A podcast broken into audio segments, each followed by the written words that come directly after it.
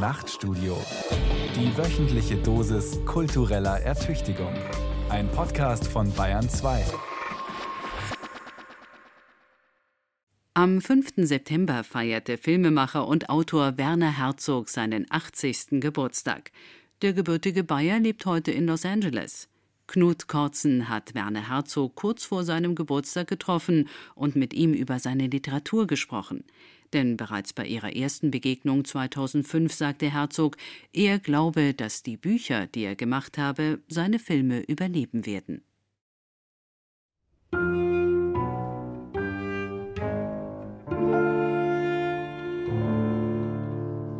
Ich bin einfach einer, der arbeitet. Ich bin äh, I'm a working man.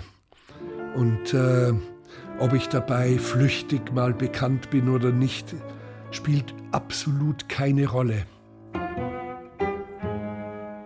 Ich glaube, es gibt keinen lebenden Künstler, mit dem ich eine solche intensive Beziehung habe, Fernbeziehung habe. Also nachdem ich äh, vom Gehen im Eis gelesen hatte, hat mich einfach alles interessiert, was er tut und schreibt und macht. Ich war nie in der Mode, ich war immer irgendwie am Rande und ich wusste, dass was ich mache, hat eine Vitalität und eine Kraft in sich und eine poetische Kraft auch in sich, die das Überleben wahrscheinlich sichern würden.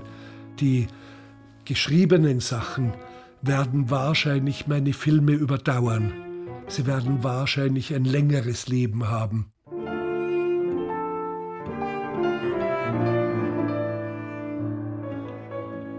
Werner Herzog ist als einer der bedeutendsten deutschen Filmemacher weltweit bekannt, mit Spielfilmen wie Agirre, Der Zorn Gottes, Fitzcarraldo und Rescue Dawn, mit Dokumentarfilmen wie Die große Ekstase des Bildschnitzers Steiner, Grizzly Man oder Lo and Behold, Wovon träumt das Internet, um nur sechs Filme aus seinem gewaltigen Övre zu nennen.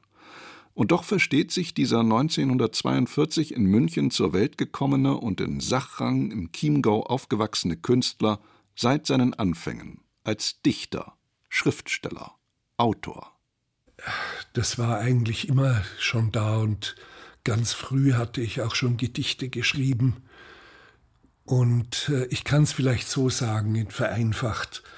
Ich habe ja viele Filme gemacht, die meisten außerhalb von Deutschland, in allen Kontinenten, also wüst nach außen greifend und forschend. Und ich habe das Gefühl, die Filme, das sind meine Reise. Das, was ich schreibe, ist zu Hause. Und das ist bis heute so. Da, wo ich wirklich zu Hause bin, das ist das Schreiben. Was mich unter anderem so fasziniert hat bei ihm und auch an seiner Sprache, ist, er hat ein Pathos wieder möglich gemacht, auf eine Art und Weise, die absolut geht. Ja. Also wir sind ja alle pathoskrank als deutsche äh, Kulturmenschen oder überhaupt als Deutsche aus den allseits bekannten Gründen. Und irgendwie geht es aber nicht ohne, weil Pathos, also eine bestimmte Gefühlsintensität, ein bestimmtes sich bekennen zu etwas und sich auch reinschmeißen in was, das auch nicht 60, 80 Prozent machen, sondern 120 Prozent machen, das gehört nun mal zum Menschen. Also eine Leidenschaft entwickeln für was und ähm, dafür auch eine Sprache finden, eine Bildsprache, eine Textsprache. Und das hat er irgendwie hingekriegt. Und er hat es auf seine mythomanische, monomanische Art irgendwie durchgezogen. Und ein Beispiel gegeben dafür. Und auch das hat mich, wie gesagt, sehr fasziniert bei ihm. Wolfgang Büscher ist selbst einer, der schreibt. Und der einzige lebende deutsche Schriftsteller, den Werner Herzog je mit einer Rezension bedacht hat. 2003 war das in der Zeitschrift Literaturen. Seit Jahren hat niemand in Deutschland solche Prosa geschrieben, lobte Herzog den Fernwanderer Wolfgang Büscher da. Unerwartet und wie aus dem Nichts erscheine ein staunenswertes Werk in der deutschen Literatur, die auf der Stelle zu treten scheint. Büschers Sprache hat die Kraft und die Tiefe derer zu Fuß. Offenkundig hatte Werner Herzog, der im Winter 1974 von München nach Paris gewandert und auch sonst in seinem Leben viel zu Fuß unterwegs gewesen ist, in Wolfgang Büscher einen Bruder im Geiste entdeckt. Büscher war damals zu Beginn des neuen Jahrtausends von Berlin nach Moskau gegangen und hatte darüber 2003 das Buch Berlin-Moskau, eine Reise zu Fuß veröffentlicht. Umgekehrt war die Lektüre von Herzogs Buch Vom Gehen im Eis für den Journalisten Wolfgang Büscher in den 1990er Jahren ein Tür- und Augenöffner. Was ebenso befreiend war an der Lektüre vom Gehen im Eis, war die Erkenntnis, ja, das ist es, das ist dein Weg. So könnte es gehen mit dem Schreiben.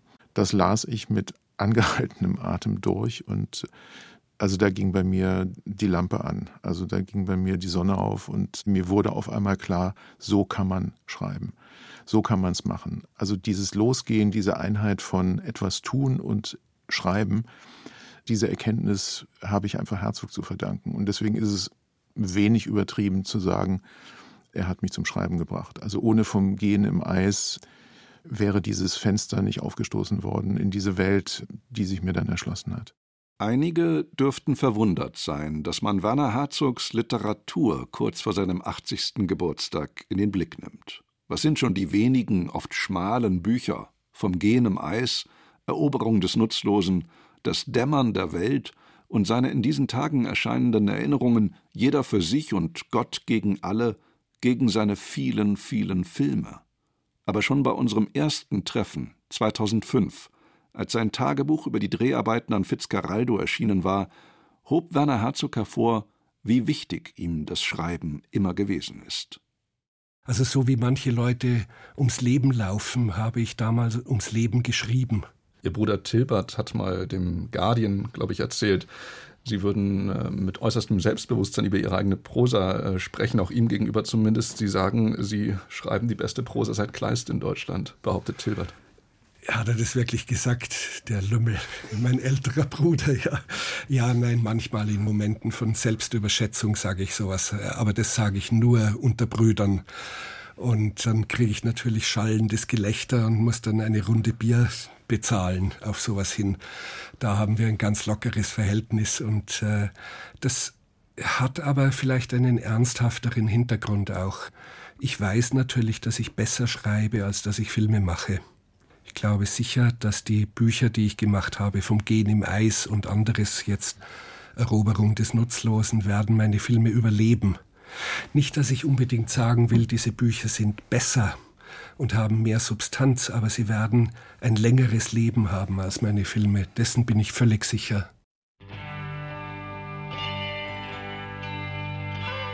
Einen frühen Hinweis darauf, dass Werner Herzog sich seit jeher als Dichter sieht, liefert seine Rede über das eigene Land, gehalten am 10. Dezember 1983 in den Münchner Kammerspielen, kurz nach seinem Versuch, von seinem Heimatort Sachrang aus die alte Bundesrepublik, Westdeutschland, entlang seiner Grenze einmal ganz zu umrunden. Zu Fuß natürlich. Ein symbolischer Akt, denn Deutschland, so Herzog seinerzeit in den Münchner Kammerspielen, sei etwas, das nur noch in Fragmenten bestünde, die immer mehr am Auseinanderfallen seien. Dazu kam jetzt in letzter Zeit auch immer stärker das Gefühl, dass Deutschland eigentlich ein ganz verlassenes Land ist, dass es sicherlich wieder vereinigt wird. Aber was hält es denn eigentlich zusammen? Was kann dieses Land bis in eine ferne Zukunft, wo es wieder vereinigt wird, wieder zusammenklammern? Deutschland ist ja ein Land ohne Zentrum, ohne Mitte, ohne Metropole, ein Land, in dessen Inneren in seiner Mitte auch kein Herz mehr schlägt. Deutschland besteht nur noch aus Rändern, das ist mein sehr starkes Gefühl, und es ist nur noch die Kultur und die Sprache, die uns wirklich zusammenhält.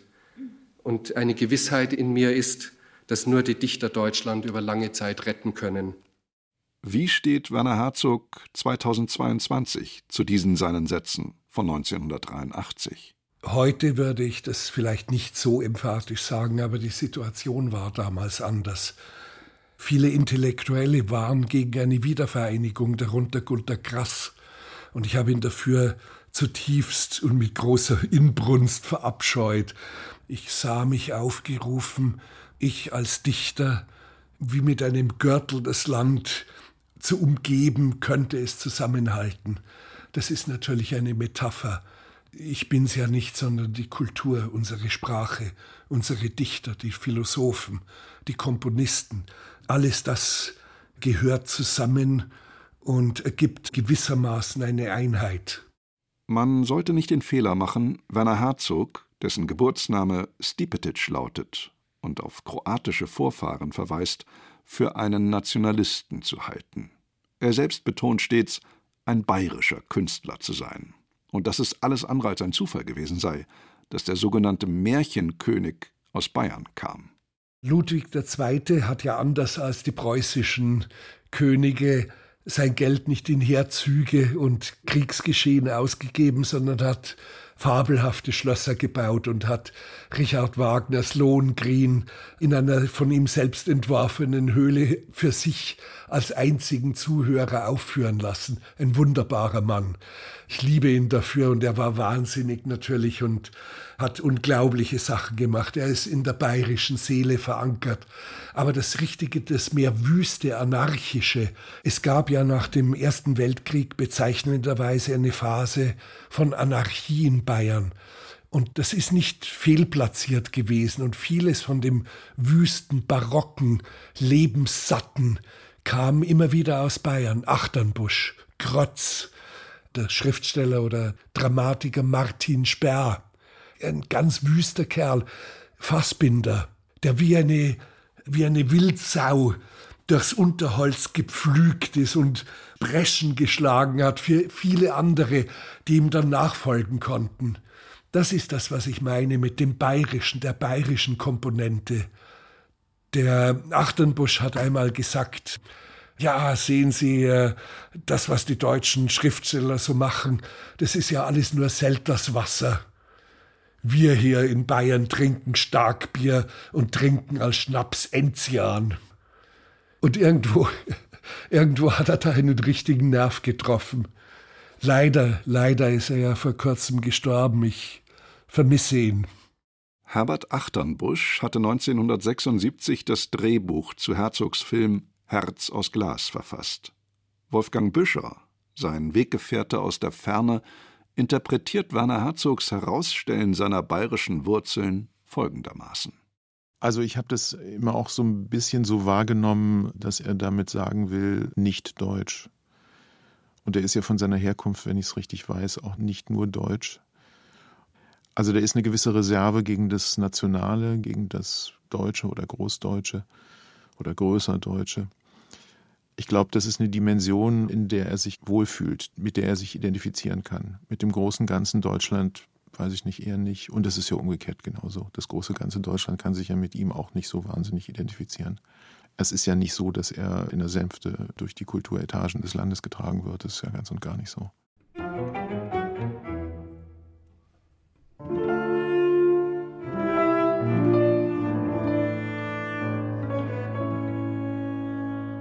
Gelesen bei uns wurde doch unsere Mutter.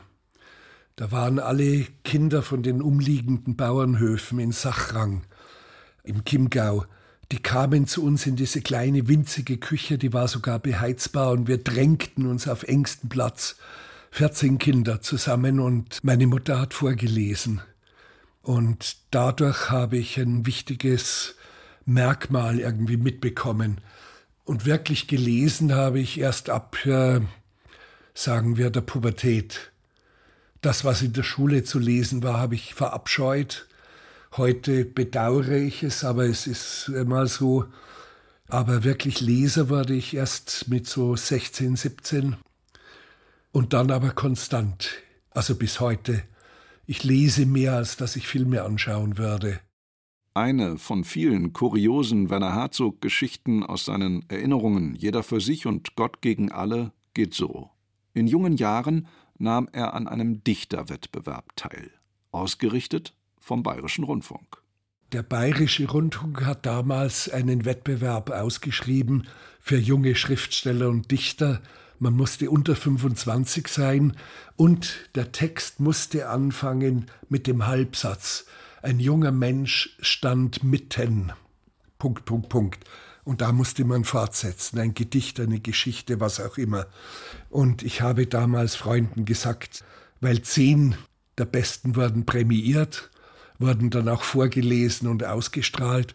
Und ich habe gesagt, ich reiche ein mit mehreren Pseudonymen und ich gewinne, ich reiche mit fünf unterschiedlichen Namen ein und gewinne fünf der Preise der zehn. Und habe das dann als angebliche Dichterkolonie eingereicht. Und da bekam ich dann vier Telegramme auf einen Sitz mit der Gratulation, ich hätte da einen dieser zehn Preise gewonnen. Die fünfte Einsendung war allerdings leer ausgegangen. Ich habe die Wette verloren. Aber ich war ganz sicher, da halte ich mit und, und die anderen schreiben nicht so gut wie ich. Eines der vom Bayerischen Rundfunk preisgekrönten und gesendeten Gedichte Herzogs hatte er unter dem Pseudonym Wenzel Stroschek verfasst, was an seinen späteren Spielfilm Stroschek über den Straßensänger Bruno Stroschek denken lässt und an die Hauptfigur seines Spielfilms Lebenszeichen, die auch Stroschek hieß. Ich glaube, die Abendzeitung in München hat ein Gedicht abgedruckt, aber ich erinnere mich nicht mehr so richtig. Seine allererste Kurzgeschichte wiederum veröffentlichte Herzog in den 60er Jahren in einem amerikanischen Unimagazin in Pittsburgh, wo er kurzzeitig studierte. Auch diese Short Story erinnert an einen späteren Herzog-Film, Nosferatu. Ein Vampir reist darin unerkannt und versteckt in einem Sarg auf einem Schiff inmitten von tausenden Ratten. Für die Dressur der Ratten war übrigens ein Verhaltensbiologe und späterer Schriftsteller engagiert. Martnet Hart, der über die Dreharbeiten den nach Herzogs Meinung frei erfundenen Bericht eine unfreiwillige Seereise geschrieben hat. Herzog reagiert gereizt, wenn man ihm das Büchlein von 1984 vorlegt.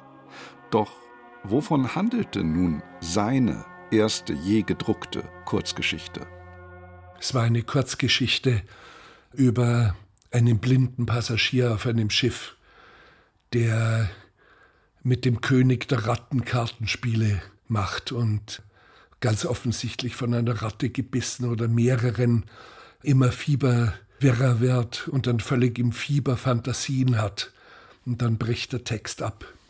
Sowohl diese Geschichte mit dem Bayerischen Rundfunk und diesen Einsendungen wie auch eine erste Kurzgeschichte in den USA, das war völlig natürlich. Ich war damals 22 oder was. 23. Und das Drehbuch zu meinem ersten Film Lebenszeichen, das hieß damals noch Feuerzeichen, ich habe das dann umbenannt, das hat an einem Wettbewerb teilgenommen für den Karl-Mayer-Preis. Ich habe meinem Bruder zum Beispiel gesagt, äh, natürlich wird es diesen Preis gewinnen, da gibt es gar keine andere Wahl. Und ich wurde dann fürchterlich ausgelacht und verspottet darüber. Aber den Preis habe ich dann tatsächlich gewonnen. Aber vergessen Sie es, die Preise sind völlig irrelevant. Das ist eher irreführend. Und seither habe ich mich auch von sowas weggehalten.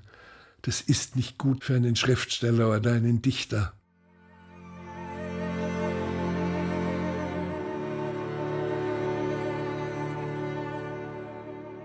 Schon Herzogs erster Spielfilm Lebenszeichen von 1968 hatte eine Novelle Achim von Arnims von 1818 zum Ausgangspunkt. Der tolle Invalide auf dem Fort Ratonneau. Bei Dreharbeiten führt Herzog noch heute bei sich die Luther-Übersetzung der Bibel und Titus Livius Buch vom Zweiten Punischen Krieg, weil darin einer seiner Heroen verewigt ist. Der römische Feldherr Quintus Fabius Maximus, verspottet als Punctator, Zauderer, aber ein erfolgreicher Stratege im Krieg gegen Hannibal und dennoch eine in den Annalen der Historie versunkene Figur. Hannibal ist die große Figur und Hannibal ist der Verlierer. Und derjenige, der uns gerettet hat, war Fabius Maximus, und der wusste, dass die Geschichte ihn verhöhnen würde. Und er wusste, dass er niemals irgendwie für seine Tat einen Abnutzungskrieg zu führen, je ausgezeichnet und anerkannt würde. Und den halte ich eben für einen meiner ganz großen Hoffnungsfiguren, wenn es mir ganz, ganz schlecht geht, wenn alles am Boden ist, dann richte ich mich an dieser Figur auf. Und an Luther natürlich am Buch Hiob und am Psalmen.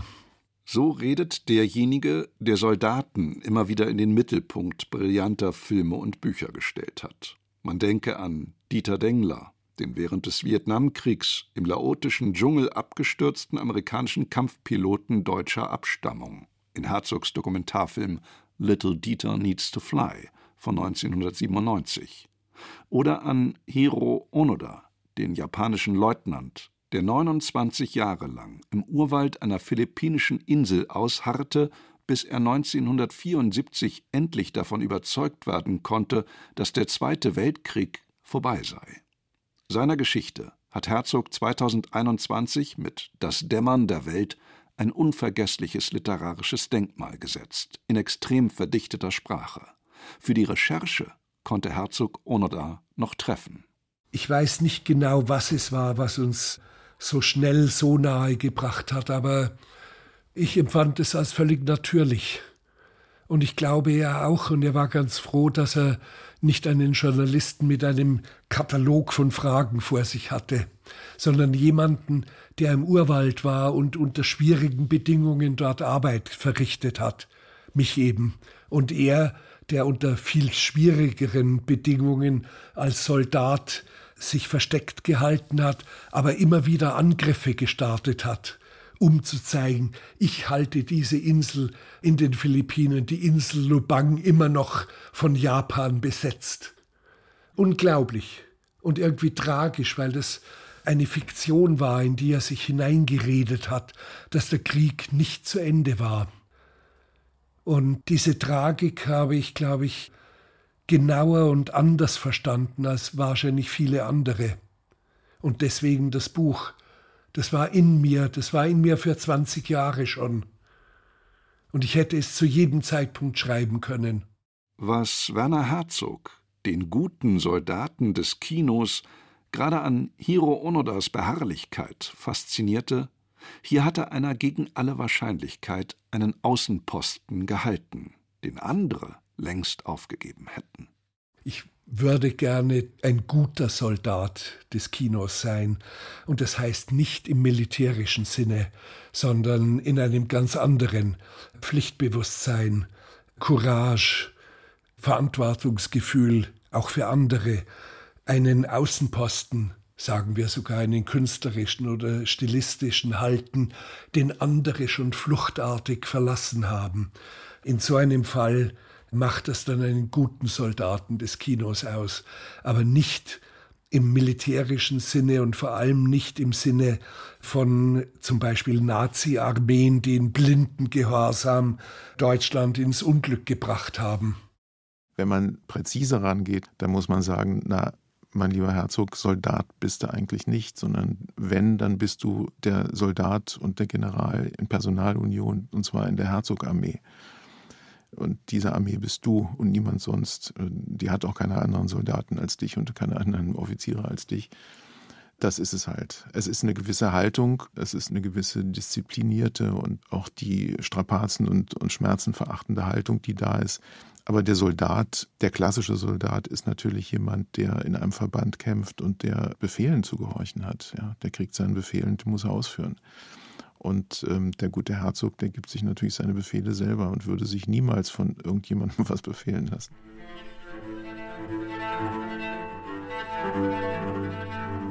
Werner Herzog hat nie gedient, so wie auch Wolfgang Büscher nicht.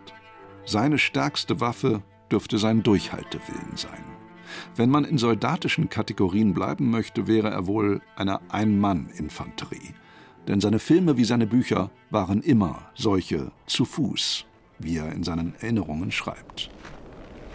Zu Fuß ist er im Winter 1974 von München nach Paris gegangen, um seine dort im Sterben liegende Mentorin, die Filmkritikerin Lotte Eisner, mit diesem symbolischen Akt vor dem Tod zu bewahren. Tatsächlich starb sie erst einige Jahre später. Herzogs Buch über diese wochenlange Wanderung ist sein berühmtestes vom Gehen im Eis. Für Wolfgang Büscher die literarische Initialzündung. Dieses vom Gehen im Eis ist ach, wie das schon losgeht, ja. Dann nimmt er Abschied in München von ein, zwei Freunden und dann, ich hoffe, ich zitiere halbwegs korrekt aus dem Gedächtnis, meine Stiefel waren gut, ich ging los und an diesem Morgen und so weiter. Das ist so, man springt da rein und es geht los und er geht durch diese Landschaften und das ist ja überhaupt keine Landschaftsbeschreibung, sondern das ist alles ein innerer Vorgang. Das sind alles innere Bilder, die da evoziert werden und in denen er sich auch bewegt. Das ist alles, ein Irrer geht nach Paris oder ein Getriebener oder ein sich selbst Treibender geht nach Paris. Und alles ist aufs Höchste gespannt und alles ist intensiv und alles ist, ist jetzt und muss jetzt so sein und so weiter. Wolfgang Büscher versteht gut, dass Gehen für Herzog nie Selbstzweck ist. Das hat natürlich immer was von einem Opfergang das ist ja anstrengend, das bereitet Schmerzen oder das äh, bereitet Einsamkeit und auch manchmal seltsame Begegnungen, manchmal auch etwas gefahrvolle Situationen und so weiter. Und das tut man ja sozusagen, ja, warum tut man das denn? Warum tut man sich das an? Ja. Es ist das Vertrauen darauf, dass mir dieses Gehen irgendwas geben wird. Also ich gebe was, nämlich eine große Anstrengung, eine lange Einsamkeit und so weiter. Ich gebe diese ganzen Dinge hin und ich tue das in der Hoffnung, dass ich dafür was bekomme. Und wenn er sagt, beim Gehen wandern ihm ganze Romane durch den Kopf, dann ist es vielleicht das, was er dafür bekommt. Beim Gehen, schreibt Werner Herzog in seinen Erinnerungen, durchlebe er ganze Romane. Er ist schon als Kind viel barfuß gegangen. Sommers rannte er in der Bergwelt um Sachrang mit seinem älteren Bruder Tilbert steinige Hänge hinauf. Ich glaube, ich hatte einen großen Haselnuss stecken, weil das sehr glitschige, steile Wiesen dort waren und die äh, Holzfäller oder die Bauern oder die Senner gehen immer mit einem Stock, also nicht einem Gehstock, sondern einen großen langen Stecken, der einen um eine Armlänge überragt. Und da manövriert man sehr gut in sehr steilem Gelände. Thomas Bernhard hat 1971 die Erzählung Gehen geschrieben. Und der zeitlebens langsame Leser Herzog sagt, dass er mehrere Wochen gebraucht habe, um über deren ungeheure Anfangszeilen hinwegzukommen. Ein anderer Geher der Gegenwartsliteratur, Peter Handke, wie Herzog, Jahrgang 1942, hat in seinem Tagebuch Gestern unterwegs das Gehen den Maschinisten der Seele genannt. Das ist ein schöner Ausdruck, ja, das wusste ich nicht, aber ich weiß natürlich, dass Handke viel immer zu Fuß unterwegs ist, selten allerdings so sehr große Distanzen, also nicht von äh, München nach Paris im Winter.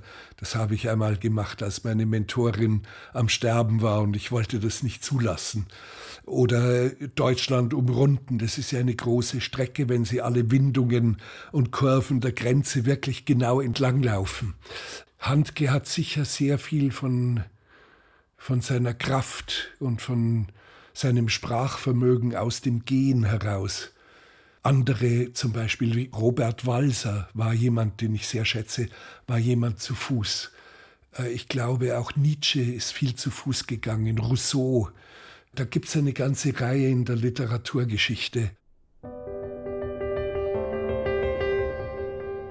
In diese Reihe gehört auch ein weiterer Wegbegleiter Werner Herzogs, der britische Schriftsteller Bruce Chatwin. Er hat in seinem Buch Was mache ich hier vom heiligen Aspekt des Gehens geschrieben und festgehalten, Herzog und er glaubten beide, dass Gehen nicht nur einen therapeutischen Wert besitzt, sondern eine poetische Handlung ist, die die Welt von ihren Übeln heilen kann. So nimmt es nicht Wunder, dass Werner Herzog von der, Zitat, Sakralität des Gehens spricht. Dieser Begriff stammt eigentlich mehr von Bruce Chatwin, mit dem ich befreundet war, der sehr viel zu Fuß ja unterwegs war, tausende von Kilometern in Patagonien im Nahen Osten. Äh, von dem habe ich auch seinen Lederrucksack, als er starb, hat er mir den dann übergeben und sagte, du bist derjenige, der ihn weitertragen soll. Und insofern traue ich mich, diesen Begriff aufzunehmen, Sakralität, wenn ich ihn über Bruce Chatwin herleite. Aber ich glaube, wir sollten vorsichtig mit so etwas sein, mit solchen Begriffen sein. Ich glaube auch, dass äh, damit verbunden ist ein grundsätzlicher Gedanke, dass die Probleme der Menschheit begonnen haben, als wir nomadische Existenz aufgegeben haben. Das heißt, in dem Moment, wo wir feste Siedlungen haben, Städte bauen, Wissenschaft betreiben, Haustiere haben, Ackerbau betreiben, da kommen dann auf einmal die Probleme auf uns zu, die wir heute haben. Und zwar Probleme von sehr großer Bedeutung, die uns unter Umständen auch vernichten werden als, als Existenz auf diesem Planeten. Küchenschaben und Eidechsen haben bessere Chancen oder Mikroben haben bessere Chancen als wir. Und mit Chatwin habe ich oft darüber geredet, dass es äh, so eine Art von, von Sünden gibt, Todsünden, darunter auch Tourismus. Tourismus ist Sünde und Gehen zu Fuß ist Tugend. Und das mochte er immer an mir und auch zum Beispiel das Buch vom Gehen im Eis. Als ich ihn kennenlernte in Australien, hatte er es, ohne dass wir voneinander wussten, in seinem Rucksack.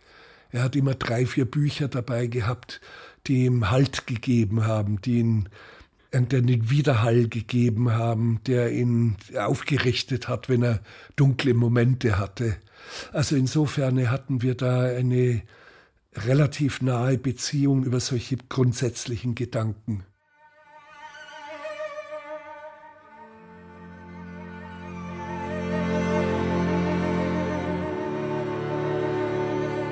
Zum Gehen, immer wieder und nochmals immer wieder leitet sich die Bedeutung der Welt aus dem kleinsten, sonst nie beachteten ab. Dies ist der Stoff, aus dem sich die Welt ganz neu ergibt. Am Ende des Tages konnte er, der ging, die Reichtümer eines einzigen Tages schon nicht mehr zählen. Beim Gehen gibt es nichts zwischen den Zeilen. Alles findet im unmittelbarsten und rabiatesten Präsens statt. Die Weidezäune, die noch nicht pflücken Vögel, der Geruch von frisch geschlagenem Holz, das Staunen des Wildes. Gegangen ist Werner Herzog immer nur in existenziell wichtigen Momenten seines Lebens. Ansonsten sei auch er wie jeder andere gehfaul, versichert er. Und doch gab es diese wichtigen Momente, etwa als er um die Hand einer Frau anhalten wollte. 1986 entschloss er sich, dafür die Alpen zu überqueren. Das war riskant damals, weil es war gerade Anfang Mai. Da war noch alles tief verschneit und Lawinenhänge, also bei den Tauern, die Arscharte ist das wo man am besten über den Hauptkamm herüberkommt. Und es war damals sehr, sehr, sehr lawinengefährdet. Und dass ich da nicht umgekehrt bin, äh, kann ich heute noch gar nicht richtig fassen. Man muss diese Geschichte schon allein deshalb erzählen, weil sich in ihr der begnadete Mythomane Herzog zeigt. Wirkt er hier nicht einmal mehr wie ein Seiltänzer, als den er sich in seinen Erinnerungen beschreibt? Wörtlich liest man dort Vieles in meinem Leben erscheint mir wie auf einem Hochseil, ohne dass ich die meiste Zeit überhaupt bemerkte, dass links und rechts neben mir der Abgrund gähnte. Doch Herzog beteuert, er sei sich der Gefahr durchaus bewusst gewesen. Bei der Überquerung der Alpen wusste ich genau davon, weil Einheimische auf der Nordseite im letzten Ort gesagt haben, nicht gehen, auf keinen Fall, bloß nicht jetzt nicht gehen, tun Sie es auf gar keinen Fall.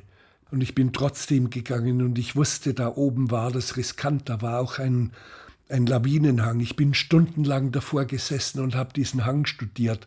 Man konnte ihn nicht umgehen, man konnte ihn umklettern, aber dafür hätte ich Steigeisen, Seile, einen Kletterpartner gebraucht. Das heißt, die einzige Möglichkeit war, entweder umkehren und 200 Kilometer Umweg außen um den Gebirgsstock machen oder diesen 50, 60 Meter Lawinenhang ganz oben zu queren. Und es hat Stunden, Stunden gedauert, wo ich gedacht habe, soll ich es machen oder nicht und wie mache ich es, wenn ich es mache. Und äh, ohne dass ich einen Entschluss gefasst hätte, wirklich ohne Entschluss, sah ich mich auf einmal in großen Sprüngen über diesen Steilhang setzen. Und ich erinnere mich, das gab einen ganz riesigen Knall, aber leicht dumpf, wie ein großer Fesselballon auf einmal zerplatzt. Und auf der anderen Seite des Steilhangs sah ich hinter mir meine Spur und der Hang war aufgeplatzt. Der gesamte Schnee war aufgerissen, aber die, die Lawine war nicht abgegangen. Ob die Geschichte wirklich so stattgefunden hat, weiß nur Werner Herzog. Ist hier nicht doch ein Meister der Selbstmystifikation am Werk? Wie wahr sind unsere Erinnerungen? fragt Werner Herzog selbst und gibt auch gleich die Antwort. In Erinnerungen gibt es keine Wahrheit. Wir formulieren sie ständig um und prägen sie und leben eigentlich in einer gewissen Fiktion, die wir uns selber erschaffen haben. Und Wahrheit äh, ist etwas, das können wir nur mit Kneifzangen anfassen, weil es niemand weiß, was das wirklich ist. Weder der Papst in Rom, noch die Mathematiker, noch die Philosophen können ihnen da Auskunft geben. Werner Herzog hat dafür den Begriff der ekstatischen Wahrheit eingeführt. In der Stilisierung, in der Inszenierung, ja sogar in der Hinzuerfindung von Tatsachen komme man allein der Wirklichkeit näher. Das ist seine Überzeugung, auch im 80. Lebensjahr. Bezeichnenderweise hat André Gide, der französische Schriftsteller, einmal gesagt, ich verändere Fakten in der Weise, dass sie der Wahrheit näher kommen als der Realität. Das ist wunderbar gesagt und das beste und einfachste aller Beispiele ist äh, Michelangelo mit seiner Skulptur von der Pietà. Wenn man sich den Jesus ansieht, vom Kreuz abgenommen, sehen wir in das Gesicht eines 33-jährigen Mannes. Und wenn wir uns das Gesicht seiner Mutter anschauen, stellen wir fest, dass die Mutter 15 Jahre erst ist oder vielleicht 17. Jetzt kommt meine Frage. Hat Michelangelo versucht, uns Fake News zu geben? Hat er versucht, uns zu betrügen? Hat er versucht, uns zu belügen? Natürlich hat er das nicht. Er hat die Fakten so verändert, dass sie auf einmal einen Wahrheitsgehalt bekommen also die Wahrheit des Schmerzensmanns und die Wahrheit der Jungfrau Maria. Zu seinen literarischen Hausgeistern zählt der Dichter und Filmemacher Werner Herzog auch zwei Dichter, von denen nur einer vielen vertraut ist: Friedrich Hölderlin. Der Barocklyriker Quirin Kuhlmann hingegen sagt nur wenigen etwas. Beide, Hölderlin und Quirin Kuhlmann, sind die, die bis an die äußersten Ränder unserer Sprache der Deutschen vorgestoßen sind. Bei Hölderlin hat sich das dann auseinandergelegt im Wahnsinn seiner letzten 30, 35 Jahre. Hat dann seine Dichtung an Form verloren, wurde fragmentarisch, hat sich aufgelöst. Bei Quirin Kuhlmann, der war völlig anders. Das war ein Schwarmgeist, ein Ekstatiker, ein totaler religiöser Ekstatiker, der als Schwarmgeist Europa durchzogen hat und Fäden mit anderen Schwarmgeistern ausgefochten hat und der alles wörtlich genommen hat. Er hat zum Beispiel daran geglaubt, es gäbe den Stein der Weisen. Alchemisten haben ja damals noch danach gesucht. Er aber, Kuhlmann, hat einen Spaten geschultert und hat irgendwo in Schlesien, wo er herstammte, in der Erde herumgegraben. Er fand ihn natürlich nicht und er hat dann ganz religiös angehauchte, unglaubliche Gedichte geschrieben. Das wichtigste Werk ist der Kühlpsalter, also Kuhlmanns Psalter. Da übersteigert sich seine Sprache in, fast in religiösen Wahn. Er war auch der Letzte, von dem wir wissen, der einen Kreuzzug unternommen hat. Mitte 17. Jahrhundert. Er wollte nach Konstantinopel, um den Sultan zu bekehren und ist mit zwei hysterischen Frauen, einer Mutter und deren 17-jährigen Tochter aufgebrochen, kam aber nur bis, ich glaube, Genua. Da hatten die beiden Frauen genug von ihm und haben sich mit Seeleuten abgesetzt.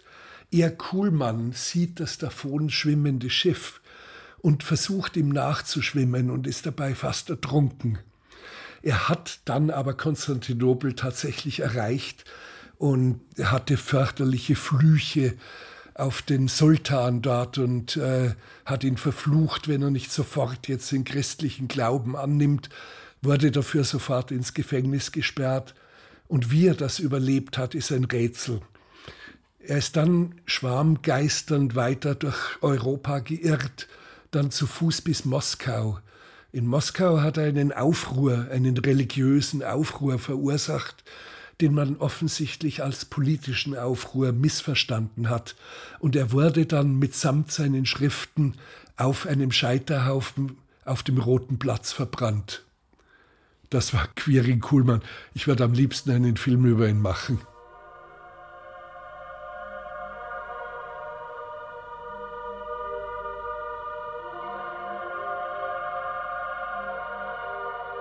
Wer so gern über religiöse Ekstatiker, über die Sakralität des Gehens spricht und es als Opfergang begreift, wer Worte wie Heilsgewissheit in den Mund nimmt. Heilsgewissheit, wie es im Katholizismus so schön heißt. Heilsgewissheit.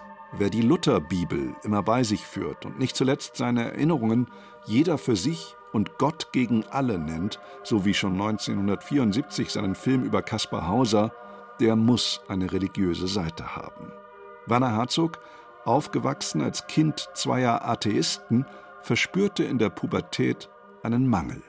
Damals, so mit 13, 14, empfand ich eine Art von Leere, ein Gespür, es gibt etwas Transzendentes. Das zu suchen ist entweder in der Dichtung oder möglicherweise Religion. Und ich habe mich damals ganz bewusst auch hineingekniet, was wähle ich? Ich war ja Heide. Islam hätte mir gefallen, weil es da keine Hierarchie gibt, also keine Priesterkaste, sondern man steht Gott im Gebet als Einzelperson alleine gegenüber. Im Christentum mit dem Katholizismus hatte ich natürlich auch Probleme mit der Kirchengeschichte und dann vor allem dogmatische Fragen. Was ist die Natur Gottes? Das ist ja ausdiskutiert worden im vierten Jahrhundert, Anfang fünftes Jahrhundert. Konzil von Nikäa hat damals festgeschrieben, dass Gott eine einzigartige Substanz hat, die außerhalb der Zeit steht. Wie ist es möglich, dass es einen Sohn gibt? Der muss ja wohl innerhalb von Zeit stehen. Das heißt also, ich habe mich ernsthaft damit beschäftigt. Sein älterer Bruder Tilbert vermutet zwar, Werner habe sich als Jugendlicher schlicht vom örtlichen Priester und Religionslehrer zum Kircheneintritt überreden lassen. Doch das streitet Herzog vehement ab und verknüpft noch heute sein damaliges Bekenntnis zum Katholizismus mit einem Bekenntnis zu seiner Heimat. Wichtig für den Entschluss, Katholik zu werden, ein regionaler Gedanke Bayern, das ist die Gegend des Katholizismus und ich will verwurzelt, verankert sein und es gehört mit dazu. Für den Autor Wolfgang Büscher kennzeichnet ein Spannungsverhältnis zu Gott das gesamte Schaffen Werner Herzogs. Er bezeichnet sich, glaube ich, als nicht religiös oder jedenfalls als nicht konventionell religiös. Aber das Religiöse touchiert seine Sachen immer wieder. Und da kommt jetzt Gott ins Spiel. Er lebt, glaube ich, in einer, das ist jetzt eine kühne Behauptung, ich weiß nicht, vielleicht liege ich komplett falsch damit, aber mein Gefühl ist, er lebt in so einer Spannung mit Gott oder mit der Religion. Er kämpft damit oder er ringt damit. Es gibt im, im Alten Testament diesen nächtlichen Ringkampf mit dem Engel. Daran muss ich manchmal denken, wenn ich an ihn denke. Ich nehme ihm nicht ab, dass er nicht religiös ist. Ich weiß auch gar nicht, ob er das je so behauptet hat, aber mein Gefühl ist, er ringt damit. Jeder für sich und Gott gegen alle. Ähm, ja, darin kommt so ein bisschen der Kampf und auch die Verzweiflung des Menschen zum Ausdruck, der seine Hoffnung eben nicht so ohne weiteres auf Gott setzt oder setzen kann und der auch in der großen Einsamkeit gefangen ist und äh, in einem Alleinsein, einem für sich, den Kampf des Lebens für sich führen und so weiter. Also dieses Kraftfeld dass ich jetzt hier so umfingere und umtänzle, das spüre ich irgendwie. Irgendwie ist da was. Also ich habe nie explizit über sein Verhältnis zu Gott oder zur Religion mit ihm gesprochen, aber irgendwas ist da im Busch. Er wolle nicht Beichte ablegen, entfährt es Werner Herzog einmal während unseres Gesprächs. Überhaupt ist es ihm zuwider, vollständig ausgeleuchtet zu werden. Dazu passt dieser herrliche Satz über die Psychoanalyse, der sich in seinen Erinnerungen findet. Ich bin davon überzeugt, so schreibt Werner Herzog, dass die Psychoanalyse mit vielen anderen grauenhaften Fehlern der Zeit das 20. Jahrhundert zu einem schrecklichen gemacht hat. Wie kommt er zu diesem Urteil? Ich kann es mit einer Metapher erklären. Wenn Sie in ein Haus einziehen und wenn Sie jeden letzten dunklen Winkel mit hellen Neonlichtern ausleuchten, wird das Haus unbewohnbar. Und wenn Sie gleichzeitig den Versuch machen, einen Menschen mit äh, grellen Lichtern bis in die dunkelsten Schattenseiten der Seele auszuleuchten, wird dieser Mensch unbewohnbar. Ich könnte niemals ein tiefes Liebesverhältnis mit einer Frau haben, die jeden zweiten Tag beim Psychiater ist. So einfach ist das. Da, da ist etwas nicht in Ordnung. Man sollte dort eine bestimmte Distanz wahren. In manchen Fällen ja, gut, ich gebe zu, das hat gewisse positive Seiten auch gehabt, aber generell glaube ich, es ist ein kultureller, fundamentaler Irrweg.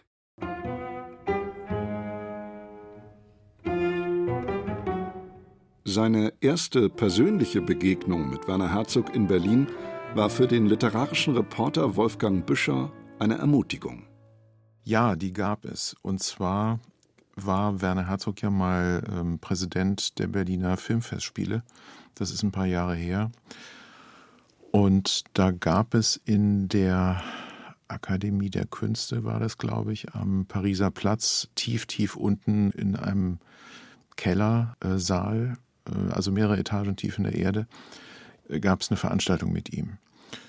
Und ähm, also ich gehe zu ihm hin dann, nachdem die Veranstaltung vorbei ist, stelle mich vor und sage, ja, ich habe wieder was vor. Und ähm, das war also vor meiner Amerika-Durchwanderung, äh, USA-Durchwanderung. Und dann guckt er mich an, sagt, komm her, breitet die Arme aus, nimmt mich in die Arme und sagt, ja, alles Gute und ist tolle Sache, mach das und so. Und für mich war das der Reisesegen und dann wusste ich, jetzt wird alles gut. Der Herzog hat dich gesegnet und ähm, ja, das Ganze gehen. Werner Herzogs Sprache, sagt Wolfgang Büscher, käme daher wie mit aufgekrempelten Ärmeln. Die packt zu, die ist nicht fein ziseliert, die hat etwas Grobianisches.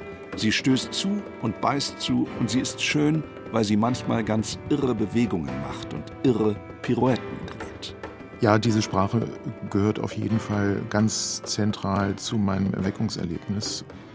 Sie erinnert mich manchmal ein bisschen an Büchner, Georg Büchner, weil sie sowas Drängendes hat, weil sie sowas Zwingendes hat, weil sie sowas, ja, Verrücktes auch hat. Er ist für mich der, ja, der Größte. Er ist der Originellste. Er ist ein Künstler. Er ist Künstler pur dieses Politische, was äh, die deutsche Kunst ähm, der letzten Jahrzehnte halt immer wieder hat und was sie auch immer wieder so ein bisschen runterzieht oder was sie so flügellahm macht manchmal oder so ein bisschen, hm, naja, hm, gut, also ich erkenne die Absicht und bin verstimmt. Das hat er gar nicht. Also er macht seine Sachen wirklich pur. Er ist frei von dieser politischen Erdenschwere. Insofern ist er für mich wirklich der Größte. Dieser Größte lebt seit langem schon in Los Angeles und er ist dort in den Vereinigten Staaten, der Prophet gilt nichts im eigenen Land, ein weit größerer Star als in seiner Heimat. Als nur ein Indiz von vielen mögen da seine Gastauftritte bei den Simpsons gelten. Matt Groening der Erfinder des Simpsons, engagierte Herzog wegen seiner markanten Stimme mit ihrem oft karikierten, starken Akzent. Excuse me, my name is Walter Hottenhoffer and I'm in the pharmaceutical business. Ja, derjenige, der die Simpsons erfunden und ins Leben gerufen hat, der hat sich an mich gewandt, ich sollte doch eine Gastrolle da spielen. Ich sagte, wie meinen Sie das? Sind denn die Simpson nicht so Strips in Zeitungen? Also so folgende kleine Geschichten, so wie äh, Charlie Brown oder ich weiß nicht was. Und die glaubten mir nicht. Er sagte, seit 23 Jahren sind die Simpsons im Fernsehen und die bewegen sich und die sprechen auch.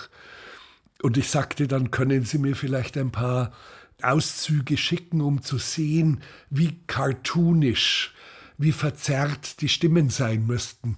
Und mir wurde gesagt, nein, Sie lassen Ihre Stimme so, wie sie ist. Das ist wüst genug. Und ich habe mir dann ein bisschen die Simpsons angesehen und dachte, ja mein Gott, das ist ja die totale, totale Anarchie. Wüst, ein wildes, ein, ein wirklich wildes Fernsehen. Und ich sagte dann zu. Gentlemen, we've been doing a lot of funny things today, but now I must be scary. Meine Herkunft ist mir völlig klar. Woher ich komme, weiß ich. Wo ich heute stehe, weiß ich. In welche Richtung zumindest ich mich weiter bewege, weiß ich auch. Es gibt natürlich Sehnsuchtsorte. Sehnsuchtsorte, der Wasserfall hinter dem Bergerhof bei Sachrang. Das war ein Ort, wo, wo meine Seele zu Hause ist. Eine Seelenlandschaft. Und am meisten egal ob ich in den USA bin oder jetzt in Italien viel oder in der Antarktis. Mir fehlt natürlich ab und zu eine frische Breze mit grobem Salz und richtiger Landbutter drauf und eine gute halbe Bier dazu. Das fehlt mir. Aber was mir wirklich fehlt, ist der Dialekt. Das Dialekt. Ich höre ab und zu mal Deutsch. In den USA aber noch nie habe ich jemand bayerisch reden gehört. Und ich komme zurück äh, nach Sachrang und dann endlich Leute, die sprechen, die sprechen meine Sprache.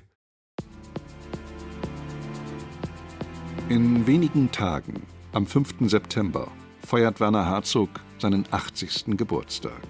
Wo, sagt er nicht.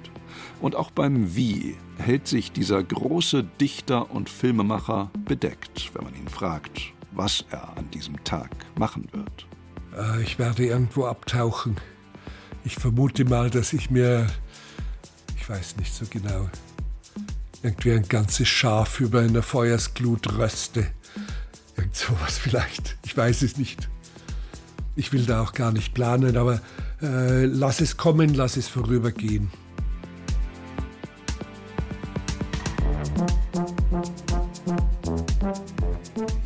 Meine Bücher werden meine Filme überleben. Der Schriftsteller und Filmemacher Werner Herzog wird 80. Von Knut Kortzen. Tonotechnik Susanne Herzig, Regie Kirsten Böttcher, Redaktion Christoph Leibold, Produktion Bayerischer Rundfunk 2022. Werner Herzogs Erinnerungen, jeder für sich und Gott gegen alle, erscheinen am 22. August im Münchner Karl-Hanser Verlag, der auch alle anderen Bücher Herzogs publiziert hat.